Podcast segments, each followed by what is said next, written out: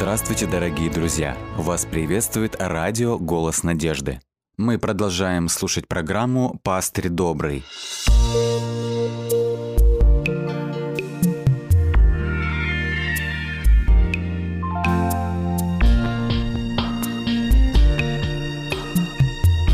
Программа «Пастырь добрый».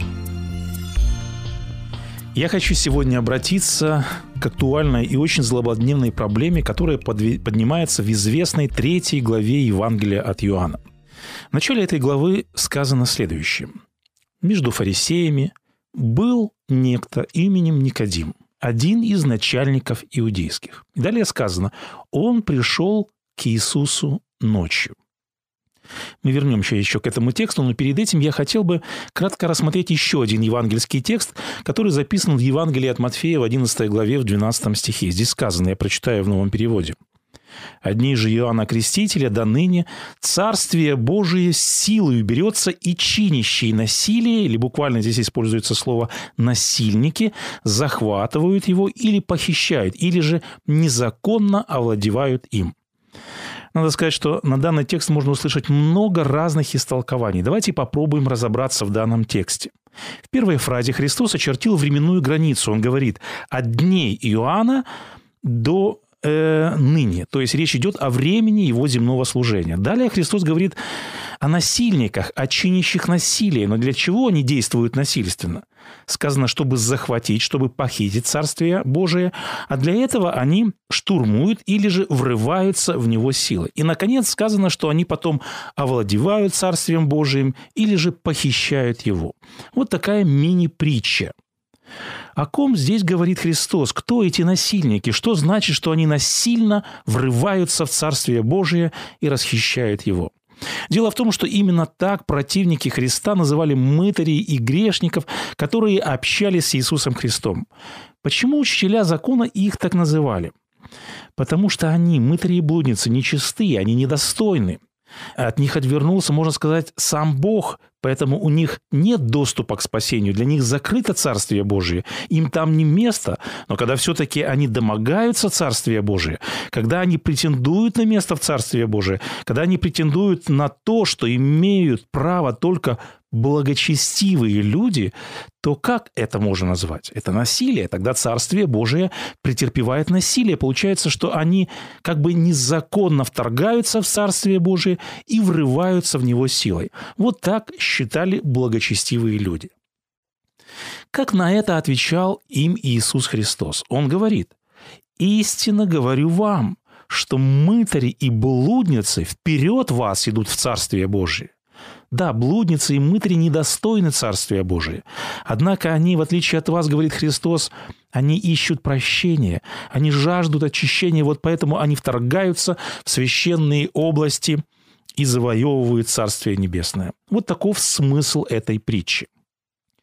Может возникнуть вопрос, а как вот эта притча относится к истории Никодима? Какие люди обычно шли ко Христу? В Евангелии от Луки в 15 главе сказано, приближались к нему все мытари и грешники. Мы видим, ко Христу шли люди с дурной репутацией, неправильные, неблагополучные. Ко Христу люди шли э, с самого, как бы можем сказать, дна общества. И мне понятно, почему ко Христу шли вот такие люди. Мне понятно, почему ко Христу прорывался мытарь Закхей. Мне понятно, почему язычница, женщина, серафиникиянка умоляла Христа неоднократно, несмотря на отказ Христа, чтобы э, он исцелил ее дочь. Мне понятно, почему до хрипоты кричал и звал Иисуса нищий, слепой Вартимей. Почему они прорывались ко Христу? Потому что у них на сердце был груз, у них на сердце была вина, у них была беда. Но Никодим, трудно понять, почему прорывается ко Христу Никодим. Разве можно Никодима сравнить с мытрием Захеем или с блудницей Марией? Мы можем сказать, что нет. Кем был Никодим? В тексте сказано, что он был фарисеем, он был учителем закона. Фарисеи тщательно изучали и соблюдали закон Моисея, поэтому Никодим, можно сказать, был праведный в законе. Какой была молитва фарисея в притче Христа? Фарисей говорит, «Боже, благодарю Тебя, что я не таков, как прочие люди, грабители, обманщики, обидчики, прелюбодеи или как вот этот мытарь». Мне видится, вот такой должна была быть и молитва Никодима. К тому же сказано, что Никодим был один из начальников иудейских, как сказано в первом тексте, который мы прочитали. Никодим – иудейский аристократ, богатый, уважаемый человек, член Синедриона. Как относились ко Христу в Синедрионе? Враждебно. Для них это лжепророк, они э, держались от Христа на почтительном расстоянии. Почему Христос пришел, собственно говоря, э, ко Христу в ночное время? Чтобы никто не увидел, чтобы не подвергать риску свою репутацию мы видим, что у Никодима было очень и очень много препятствий. Когда я размышлял над этой историей, мне было интересно, Никодим подвергает риску свою репутацию. Он переступает через свою гордыню. Он преодолевает всеобщее мнение, сложившееся в Синедрионе. Какой уважающий себя член Синедриона придет к этому учителю? И вот вопрос, почему, несмотря ни на что, почему ночью, тайно, украдкой, с риском для себя, для своей репутации, мы видим, но Никодим все же прорывается к Иисусу Христу.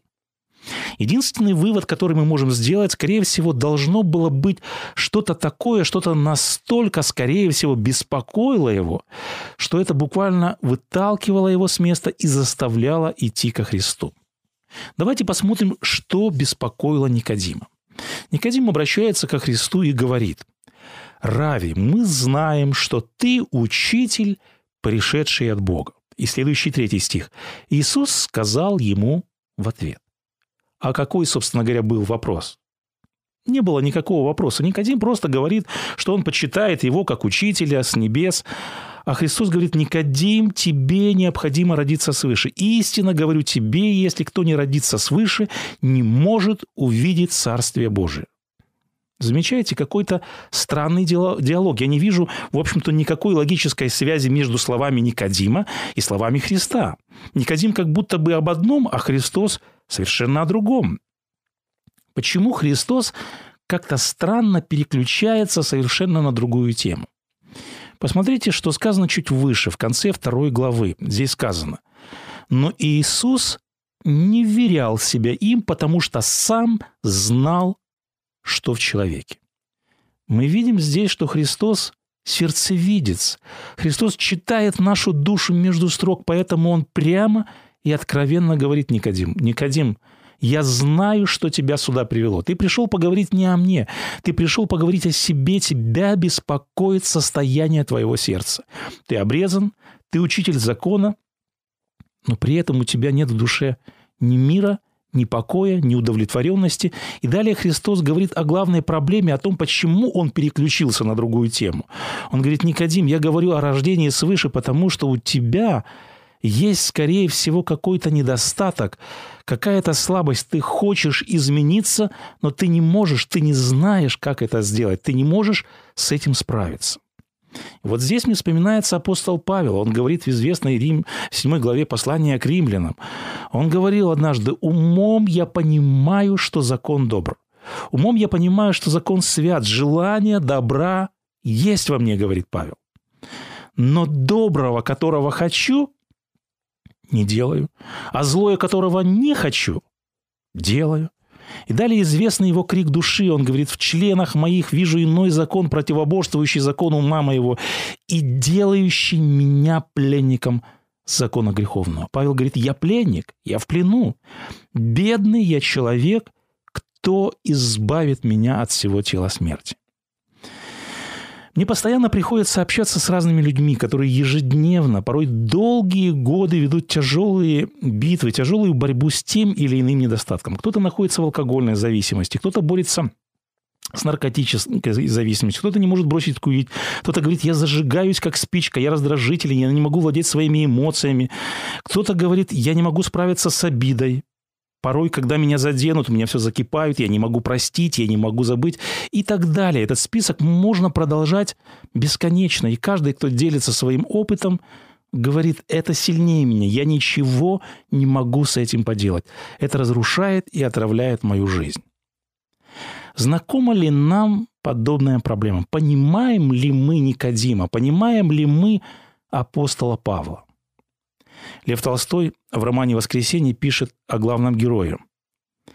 Все то страшное зло, которое он видел, торжествовала, царствовала и не виделось никакой возможности не только победить его, но даже понять, как победить его. Мир бессилен. У этого мира нет ответа на вопрос, как победить грех. У этого мира нет ответа на вопрос, как победить зло, и это понятно, это неудивительно. Но посмотрите, что говорил однажды Господу Богу пророк Иеремия. Он обращался к Господу со словами и говорил, «Ты как чужой, как прохожий, который зашел переночевать. Ты как сильный, не имеющий силы спасти. Однако же ты, Господи, посреди нас, и Твое имя наречено над нами.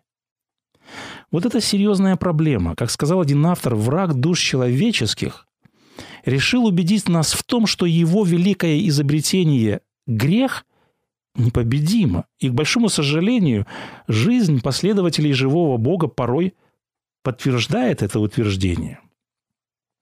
Какова основная цель плана спасения? Для чего Христос пришел на нашу землю и воплотился? Ангел однажды провозгласил Иосифу, мужу Марии, «Родит же сына, и наречешь ему имя Иисус, ибо он спасет людей своих от грехов их». Обратите внимание, сказано, он спасет не во грехах, то есть вот там, на небесах, когда-то он изменит нас. Нет, сказано, что он спасет от грехов уже здесь, на земле. Христос однажды молился в своей первосвященнической молитве и говорил, «Я не молю, чтобы ты взял их от мира», – молил он Отца, «но чтобы сохранил их от зла». Мы видим, что это самое большое чаяние, это самое большое желание, это мечта Христа, это то, ради чего Он пришел в наш мир. Вот в чем благая весть. Вот в чем весть Евангелия. Христос силен победить не только смерть, Христос силен победить грех. Вот это жало смерти, как называет его апостол Павел. Христос пришел разрушить миф дьявола о том, что его великое изобретение непобедимо. Господь Бог желает показать всей Вселенной, что Его Евангелие эффективно, что Бог не бессильный. И вот это Евангелие Христос благовествует Никодиму. Давайте посмотрим, как строился диалог с Никодимом. Мы видим, этот диалог как-то не очень складывался. В третьем и седьмом стихах Христос два раза произносит одно и то же утверждение. Он говорит, Никодим, для того, чтобы измениться, для того, чтобы победить свой недостаток, тебе необходимо родиться свыше. Тебе необходимо родиться от воды и духа. Как понимает Никодим эти слова? Он понимает буквально. В четвертом и в девятом стихах он дважды смущен. Он говорит, да, Господи, я хотел бы измениться, я поэтому и пришел к Тебе, но как? Ты предлагаешь мне, взрослому человеку, войти в утробу матери и родиться во второй раз? Как это возможно? Многим из нас, возможно, хорошо знаком евангельский текст э, Евангелия от Иоанна 3,16. Однако мы порой упускаем из вида предыдущий текст, который записан в 14 стихе этой главы. В 16 тексте Христос говорит о победе над смертью. Он говорит о том, как мы можем получить жизнь вечную. А в 14 стихе Христос дает формулу победы над грехом. В 14 стихе Христос говорит, «И как Моисей вознес змею в пустыне, так должно вознесено быть Сыну Человеческому, дабы всякий, верующий в Него, не погиб» чтобы просто, чтобы понятно объяснить такой непростой, такой сложный вопрос. Мы видим, Христос использует, как всегда он это делал, наглядную картину. Он использует образ, он использует известную ветхозаветную историю и говорит – как змей однажды был поднят на шест, и когда люди смотрели на него, они исцелялись. Подобным образом, точно так же, когда люди будут смотреть на Голговский крест, они переживут возрождение.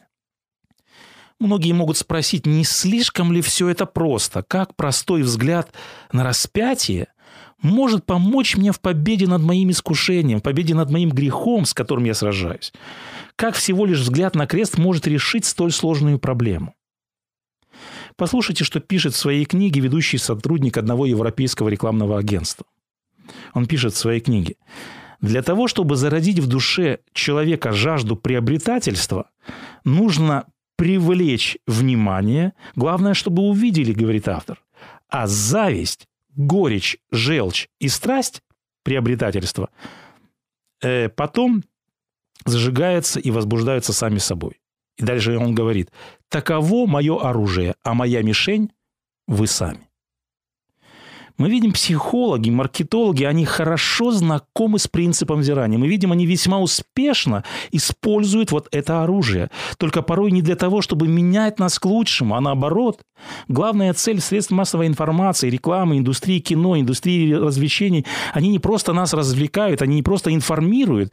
Их главная цель – изменить наше сознание, изменить наш нрав – это и есть законы нашей психологии. Привлеченное внимание зарождает мысль, мысль рождает желание, желание рождает привычку, а привычка формирует наш характер. Это принцип.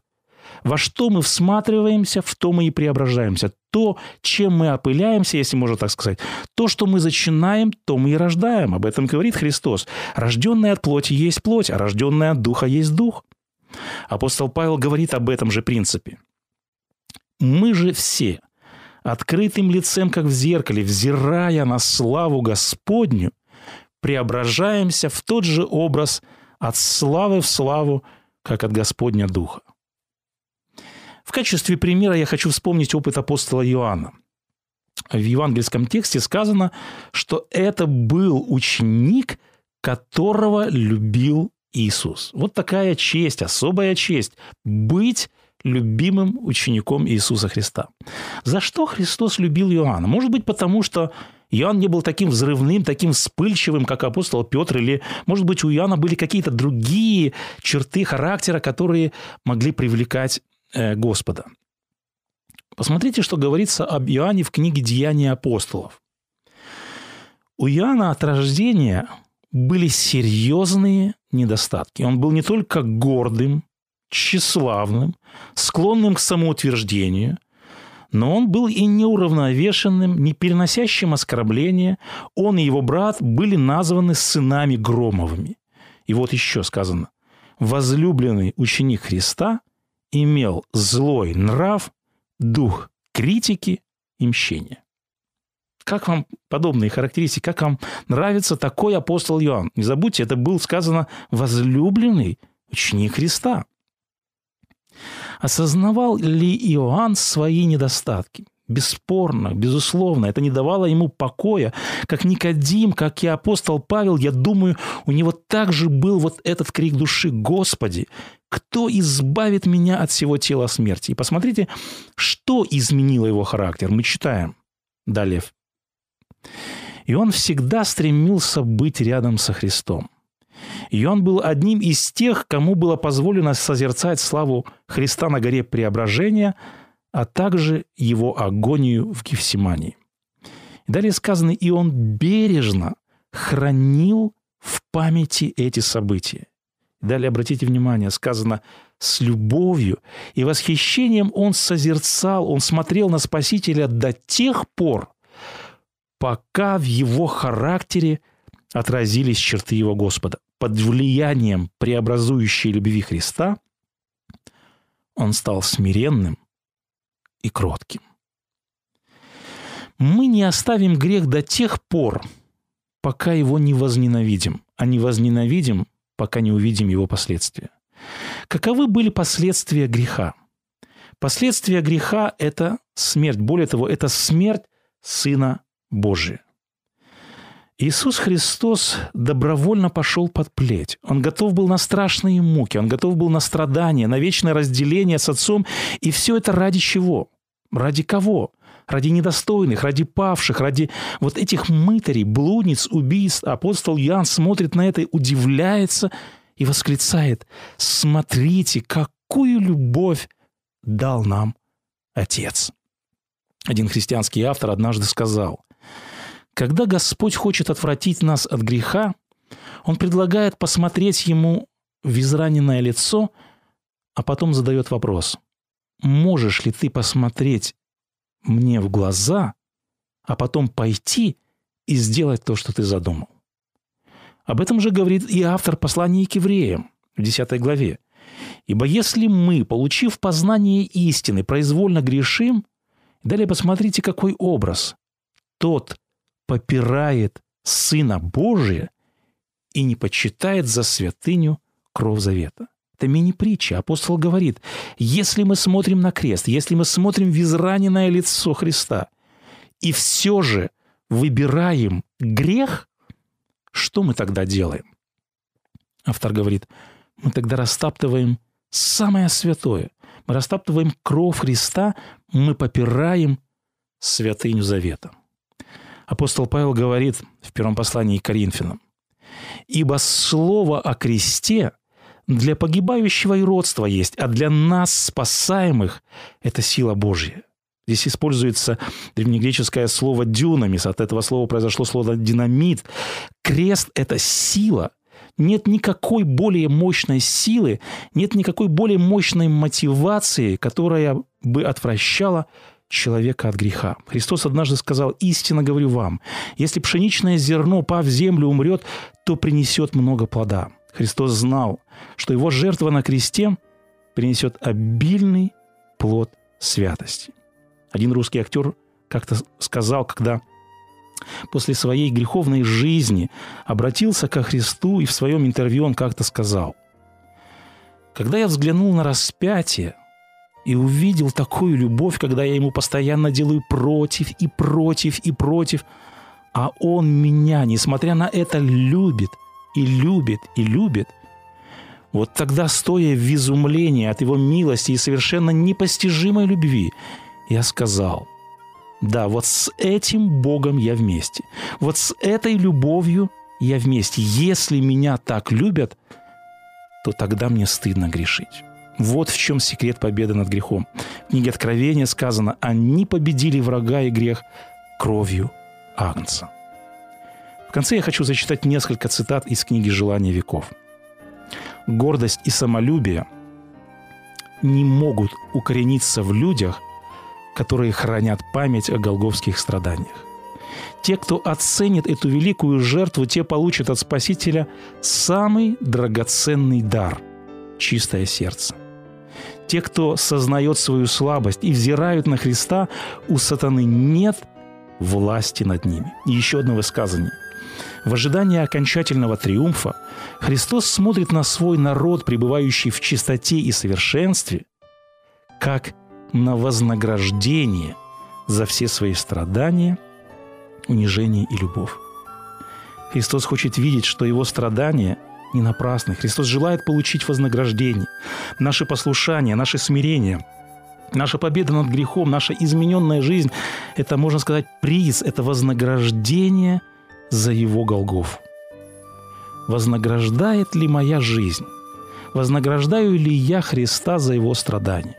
В книге Откровения сказано «достоин агнец закланный». В нашей жизни было много того, о чем нам и вспоминать, наверное, не хочется. Но оглянувшись назад, давайте спросим себя, станем ли мы впредь относиться ко Христу так, как Он того не заслуживает, как Он этого недостоин.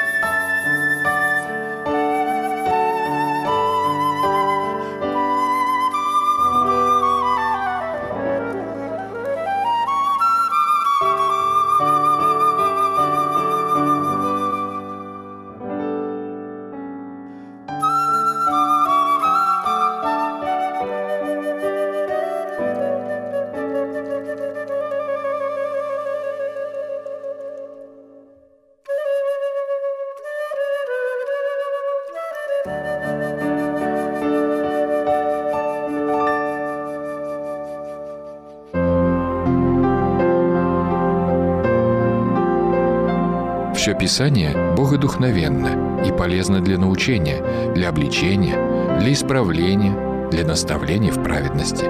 Да будет совершен Божий человек, ко всякому доброму делу приготовлен. Второе послание Тимофею, 3 глава, стихи 16-17.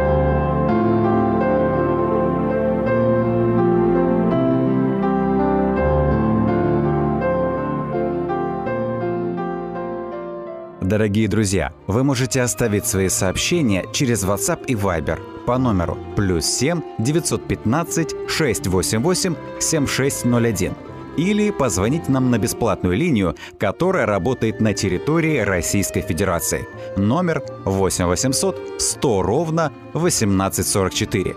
8 800 100 ровно 1844.